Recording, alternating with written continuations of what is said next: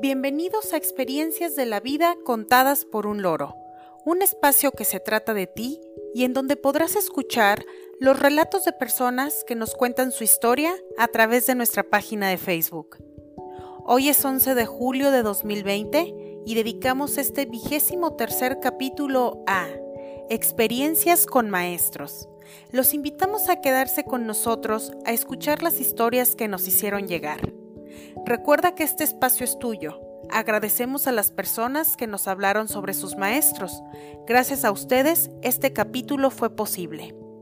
Por el tipo de historias que recibimos, dividiremos este capítulo en tres segmentos.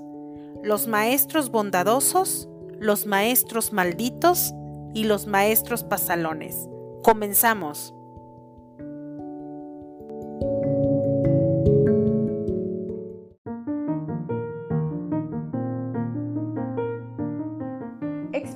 Con maestros bondadosos. La primera historia se titula Buenas Maestras. Es de Elsa Flores y le envía desde Monterrey, México. Para mí, la época escolar fue muy importante en mi vida, pues desde los dos años mis padres me llevaron a maternal, así que considero la escuela como mi segundo hogar en virtud de que pasaba mucho tiempo en ella. Mi turno era de 7 de la mañana hasta las 5 de la tarde. Entonces convivíamos con las maestras y compañeros como una familia. El maternal y preescolar estaba construido en un terreno muy extenso, con jardines repletos de flores y grandes árboles. Contaba con un salón de música donde disfrutábamos tocando los instrumentos. Las maestras nos enseñaban a bailar. Dormíamos la siesta en tapetes que ellas mismas hacían. También contábamos con nuestra parcela, donde nos enseñaban a sembrar papa, zanahoria y calabaza. Teníamos árboles de limón y una higuera había una alberca que disfrutábamos tres veces por semana y dentro de las actividades artísticas se hacían obras de teatro. Las maestras se vestían con botargas de personajes de caricaturas y también hacían historias muy divertidas con marionetas. Guardo muy bonitos recuerdos de mi escuela. Ahí conocí a mi primera amiga Aurora. También veía a mis primas. Al ingresar a la primaria el ambiente fue diferente. Era una escuela pública. Los primeros tres años me tocaron maestras muy gritonas y regañonas. Una etapa difícil, no muy agradable de recordar. En los grados de cuarto, quinto y sexto, tuve la mejor maestra de mi vida, la maestra Nelly, muy observadora e inteligente Notó que yo era muy aislada del grupo y se preocupó e hizo una gran labor para ayudarme a integrarme. Ella propició que se acercaran a mí dos compañeras, Yolanda y Marta, que pronto fueron grandes amigas y me apoyaban para entender las clases, hacer tareas y maquetas. Me ayudaron tanto que logré estar en los primeros cuadros de honor de la escuela. Mi maestra Nelly dejó huella en mi vida. Se hizo comadre de mis papás porque acompañó a mi hermana Elena en el sacramento de la confirmación.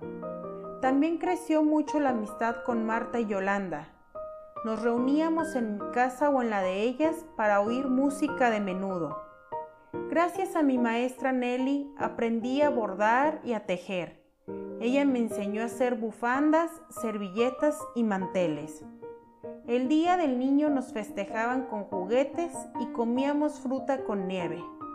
Gracias a las maestras Hilda y Noemí de preescolar y la maestra Nelly de la primaria por contribuir en mi formación. Guardo de ellas un bonito recuerdo en mi época de educación inicial y primaria.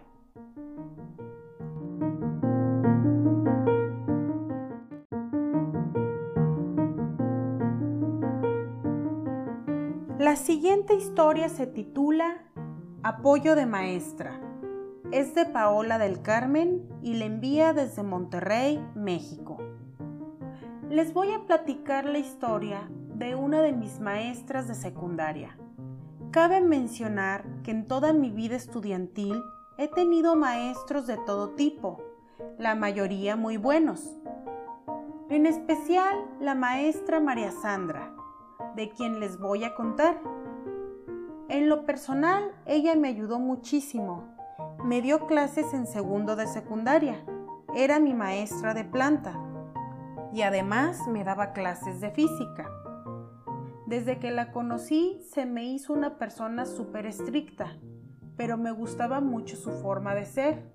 Y después descubrí que era porque conforme fui creciendo, ambas nos parecíamos mucho en la forma de trabajar. Recuerdo que la mayoría de los alumnos no la querían por esa razón, pero yo siempre la admiré mucho y aprendí de ella. Además, fui su representante en el salón. Yo era la que le ayudaba y todo. En ese año me escogieron a mí y por eso todavía me llevaba muchísimo mejor con ella. Incluso mis compañeros me decían Mini Sandra, por lo mismo, porque éramos muy parecidas.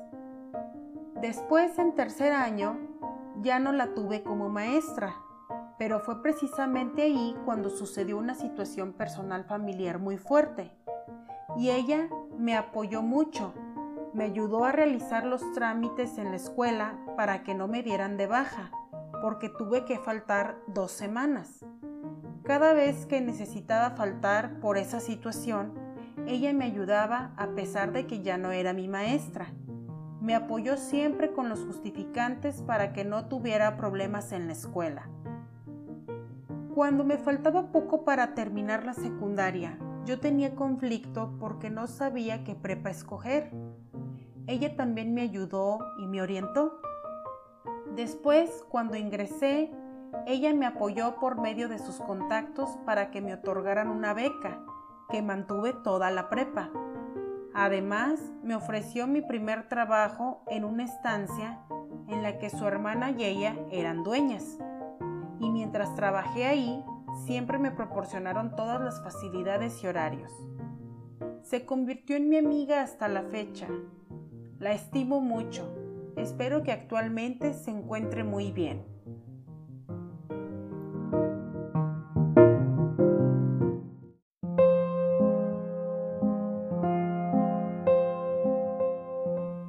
La siguiente historia se titula Maestra hasta el final. Es de Miriam y la envía desde Monterrey, México. Yo recuerdo a mi maestra de sexto de primaria que era muy buena y dedicada. Un día se enfermó y estuvo faltando. Realmente yo nunca supe por qué no le dieron incapacidad o días para recuperarse. Recuerdo que salía seguido del salón pienso que se sentía muy mal. En una ocasión, que ya eran los últimos días de clase, ella estaba en la dirección con la secretaria diciéndole que se sentía muy mal y que había pasado muy malos días. Yo escuché eso y se me quedó muy grabado y la verdad tenía la impresión de que algo muy grave estaba pasando. Pero pues como todos estábamos chiquillos, no nos decían nada. Y la verdad yo nunca supe si realmente ella ya sabía qué tipo de enfermedad tenía. Total, terminamos el ciclo escolar y me acuerdo que nos dijo cuando tuvimos el examen final que realmente ya no contaba porque ya habían pasado las calificaciones y que era un mero requerimiento. Claro que nos dijo después de que habíamos estudiado y presentado. Después, cuando ya estábamos en la secundaria, muchos del salón habíamos sido alumnos de ella. Nos avisaron que había fallecido porque tenía leucemia y que no hubo manera de que se pudiera recuperar con ningún tratamiento. La velaron en la escuela y yo no quise ir porque prefería mantener el recuerdo de cómo era ella. Fue muy triste porque ella tenía solo 39 años. y sus hijos estaban muy jóvenes. Me pregunto por qué la gente buena muere pronto.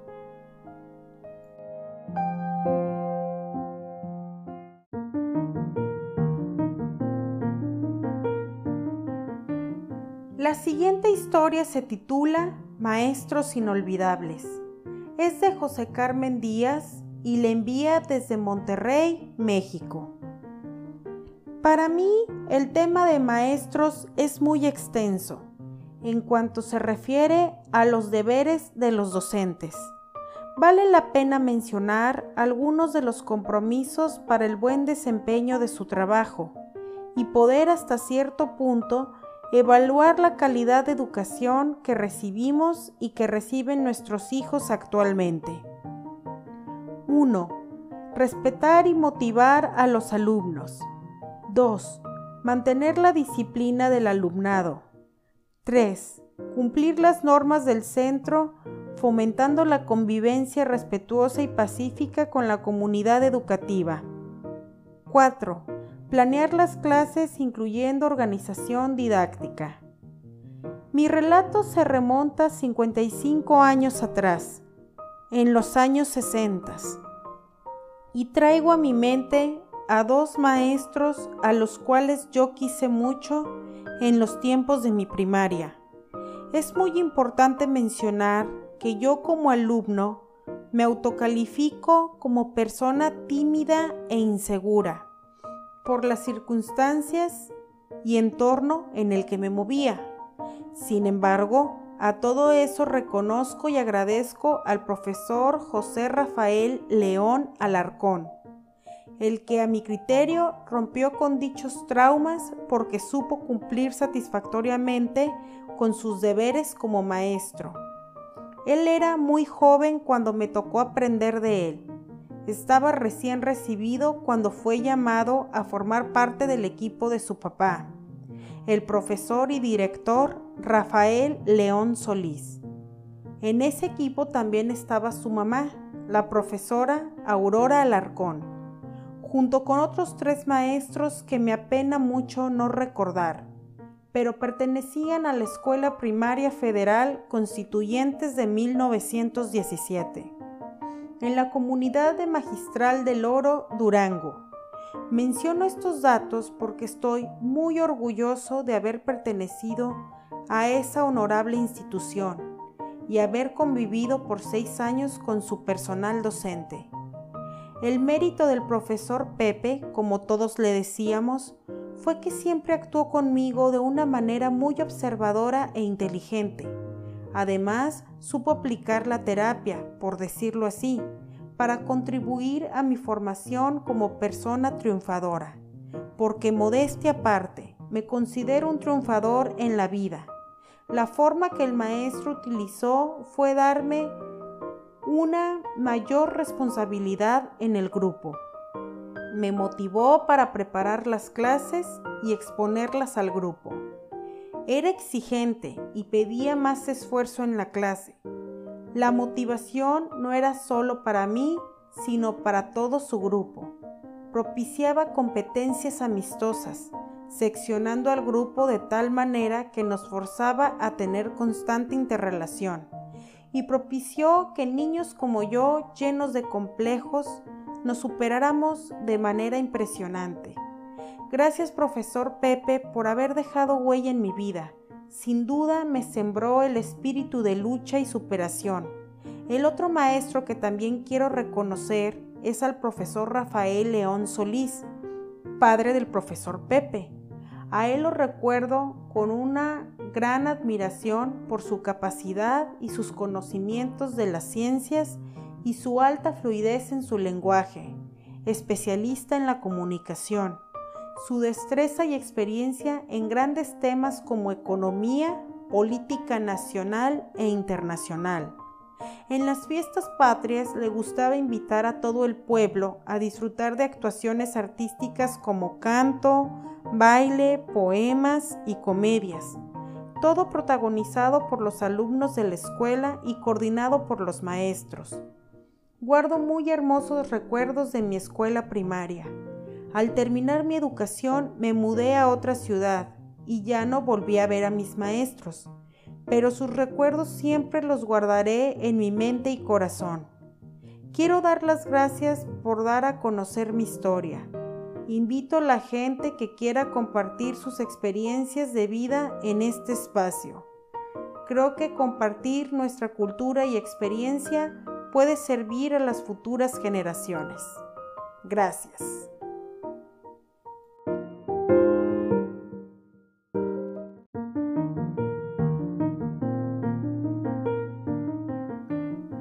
Siguiente historia se titula Maestra preocupada por sus alumnos.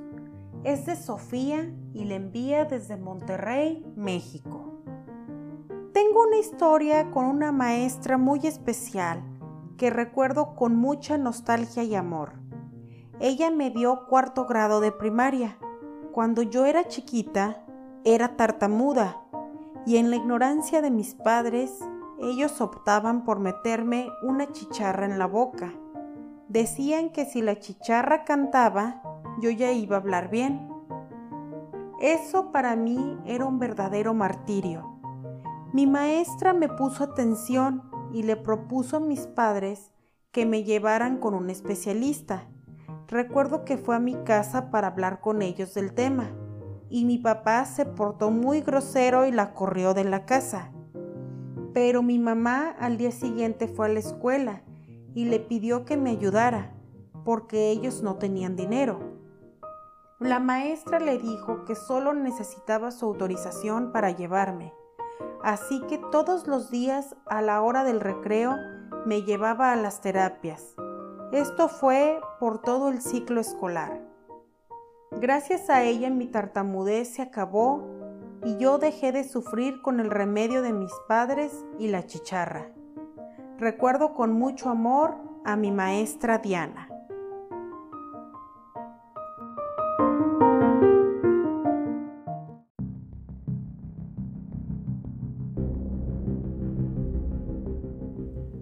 Pasamos a experiencias con maestros malditos. La siguiente historia se titula Tomás el Desalmado. Es anónima y le envían de Monterrey, México. El maestro Tomás es el peor maestro que he tenido en toda mi etapa estudiantil. Me dio matemáticas 2 en la preparatoria y encontró la manera de fastidiar a sus estudiantes de diferentes maneras. Él siempre comentaba que ya estaba en edad de jubilarse pero que continuaba trabajando porque hacer la vida de sus estudiantes miserable llenaba sus días. Sí, así como lo oyen. En el primer día de clases tenía la costumbre de llegar al salón y al presentarse señalaba quién le caía mal y les advertía que no pasarían su materia. Sobre la marcha pensé que era un mito, pero cuando lo vi entrar a mi salón diciendo eso, comprobé que era verdad. Lamentablemente, yo formaba parte de los alumnos que le caían mal sin razón, y efectivamente me llevé su materia a segundas. De un grupo de 35 reprobamos 28. Recuerdo que cuando presentamos segunda oportunidad, nos pusieron en el patio porque éramos el grupo más grande, mientras que en otros eran cinco o a lo mucho ocho los que presentaban segundas. Cuando fui por el resultado, me dijeron que me había llevado la materia terceras. No lo podía creer. Yo en ese momento ya estaba llevando matemáticas 3 y no estaba teniendo ningún problema. No me gustaba la materia, ni era buena en ella, pero tampoco era para reprobar tanto. Estaba muy preocupada, pues si me llevaba esa materia cuartas, me suspenderían de la escuela. No podía creer que todo estuviera bien excepto esa materia. En fin, fuimos todos los reprobados a hablar con él y se limitó a decirnos que todos éramos unos burros y que lo veíamos en cuartas. Hicimos un grupo grande de estudio y nos apoyábamos en todo. Cuando se llegó el día del examen, todos estábamos seguros de que aprobaríamos. Casi me desmayo cuando voy por los resultados y me dicen que reprobé, que me había sacado literalmente un 28. No lo podía creer. Entré en crisis y alguien me dijo que tenía derecho a validar la forma en la que se había calificado mi examen. Fui junto con otros compañeros para la revisión y pude darme cuenta de que había pasado el examen desde la primera oportunidad con una calificación de 86. La ira corrió por mis venas e intenté ir a reclamarle al maestro, pero luego recordé que si me volvía a dar clase sería algo contraproducente para mí. Decidí dejarlo así. Al final, la primera calificación me la respetaron Lamentablemente, sí lo dejaron como en tercera oportunidad. Luego, en ese mismo tetramestre, me enteré que ese mismo maestro se había bajado el pantalón en clase, con el argumento de que nadie le estaba poniendo atención. Pero no importaba qué hiciera, parecía que él era influyente en esa escuela. Nunca había consecuencias. Así que por eso el día que terminé la prepa y recogí mis calificaciones impresas, no dudé en decirle todo lo que pensaba cuando me lo encontré en uno de los pasillos. En un principio mi plan era solo decirle que era el peor maestro que había tenido, pero que afortunadamente no lo volvería a ver nunca. El problema fue que el verme me dijo, ¿Eres tú? No puedo creer que sí lograras terminar la prepa. Así que ya se imaginarán, le dije lo que pensaba y más. Se me descosió la boca y lo mandé a un lugar muy lejano que empieza con Che. El enojado me dijo que no se quedarían las cosas así, que tenía muchos contactos y encontraría la manera de fastidiarme en la universidad que tenía manera de saber a qué carrera iba.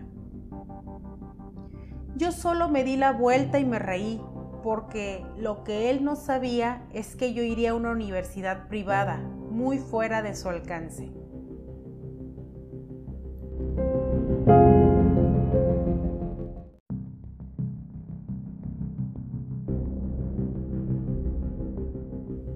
La siguiente historia se titula Hilda la Infame. Es de Verónica y le envía desde Bogotá, Colombia. Desafortunadamente, soy de la generación que le tocó estudiar en la escuela en la que estaba permitido que los maestros golpearan a los alumnos. Hay una cicatriz en mis recuerdos y en mi barbilla que traen a esta historia a la maestra Hilda, la peor de todas. Yo siempre fui una alumna muy callada porque tuve maestras que me gritaban mucho. Recuerdo que incluso me decían enfrente de mis compañeros que quizá yo tenía alguna discapacidad. En ese tiempo uno iba y le contaba a sus papás de lo que sufría y no te creían o te decían que seguramente lo merecías. Conforme fueron pasando los años me volví más aislada y los años de primaria en el fondo siempre he querido olvidarlos. En una ocasión, la maestra llegó más de malas que de costumbre y estaba muy molesta porque nadie de su salón había ganado algún puesto en el concurso de ortografía. Dijo que la habíamos hecho quedar mal ante toda la escuela. Nos dijo que no tendríamos recreo toda una semana y que habría dictados diarios hasta que nuestra ortografía fuera impecable. En esos tiempos, sus gritos me ponían tan nerviosa que mis manos sudaban y a veces incluso dejaba húmedas las hojas de la libreta donde estaba escribiendo. Y gracias a eso, en uno de mis dictados, un acento no se marcó bien en la hoja, porque escribí con lápiz. Cuando la maestra me revisó las palabras, literalmente enloqueció y se desquitó conmigo. Me castigó poniéndome de rodillas en un rincón, viendo hacia la pared. cargando la libreta con la mano izquierda y con la mano derecha escribiendo cien veces la palabra que según ella yo había escrito mal. Y así fue castigando a varios compañeros, poniéndolos a mi lado. Después pasaba detrás de nosotros y nos daba un manotazo en la cabeza diciéndonos que íbamos muy lentos. No recuerdo cuánto tiempo estuvimos así, pero para mí fue eterno y comencé a sentirme mareada, así que de pronto sentí desvanecerme y caí hacia adelante. Tengo recuerdos borrosos sobre eso, pero me dijeron que como estaba muy cerca de la pared, me fui hacia adelante golpeándome en la frente, luego reboté y caí de lado. Cuando intentaron levantarme, me lastimé la barbilla con una grieta en el piso y me salió mucha sangre. Recuerdo lo asustada que estaba la maestra, hasta me llevó cargada a la dirección para que me curaran la herida. Lo peor de todo fue que, aunque nos preguntaron a todos los del grupo qué había pasado, no la culparon a ella, pero afortunadamente mis padres por fin entendieron lo que vivía todos los días y me cambiaron a una mejor escuela.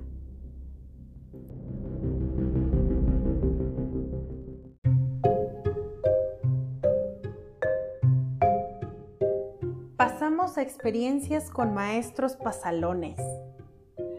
La siguiente historia se titula Trampa en el examen y es de Julio de Monterrey, México. Cuando estaba en tercer tetra en la Facultad de Administración, llevábamos matemáticas financieras y otras materias pesadas como contabilidad y costos. Ahí usábamos ejemplos de crisis económicas, donde el dólar se disparaba de un día para otro. Entonces, por lo pesado y complejo de esas dos materias, descuidábamos otras, una de ellas fue matemáticas financieras, que no era tan difícil, pero que requería que estudiáramos formularios y procedimientos. Cuando se llegó el día del examen, estábamos repasando todo el mero día. De hecho, un compañero nos explicó y hasta se llevó un gis para anotar las fórmulas, pero obviamente no se nos iba a quedar nada así de repente.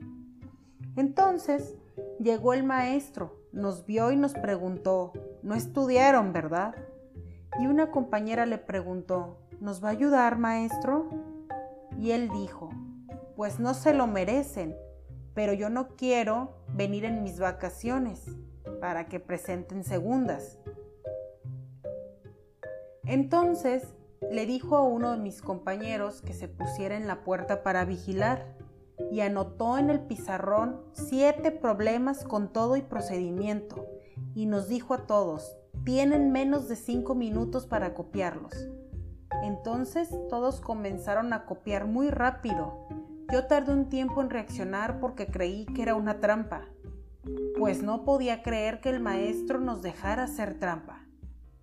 Yo solo alcancé a copiar cinco problemas, pero así fue como todos pasamos matemáticas financieras, porque un maestro nos dejó copiar a todos.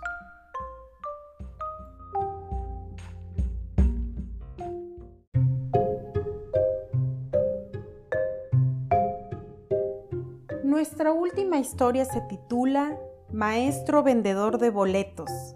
Es anónima y la envían desde Monterrey, México.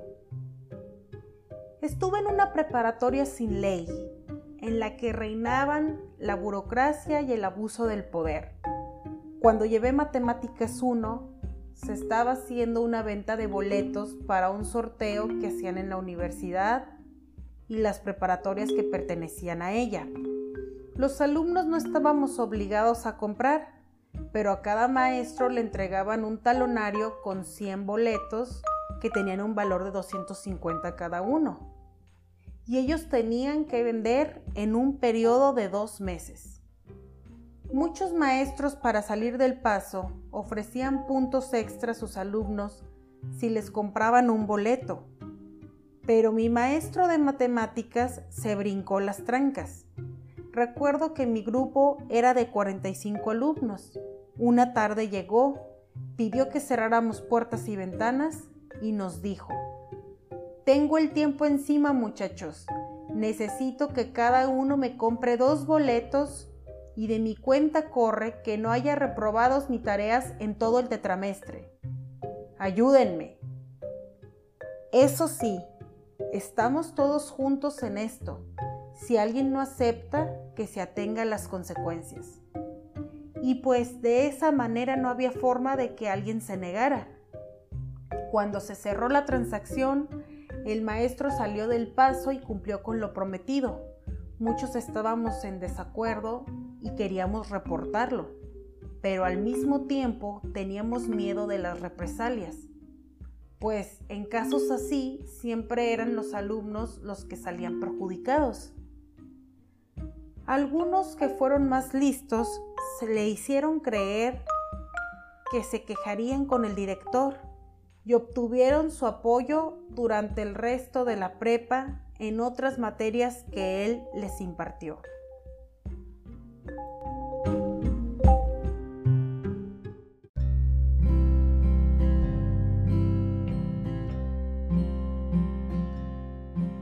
Agradecemos a quienes nos compartieron sus historias. Les adelantamos que el tema de las siguientes semanas será Experiencias que cambiaron tu vida para siempre. Ya estamos ansiosos por recibir y relatar sus historias. Deseamos que todos ustedes, sus familias y seres queridos se encuentren a salvo. Envío un saludo a mi familia y amigos. A pesar de la distancia, siempre están en mi mente y corazón. Que tengan todos un excelente día. Muchas gracias por escucharnos. Esto fue Experiencias de la vida contadas por un loro.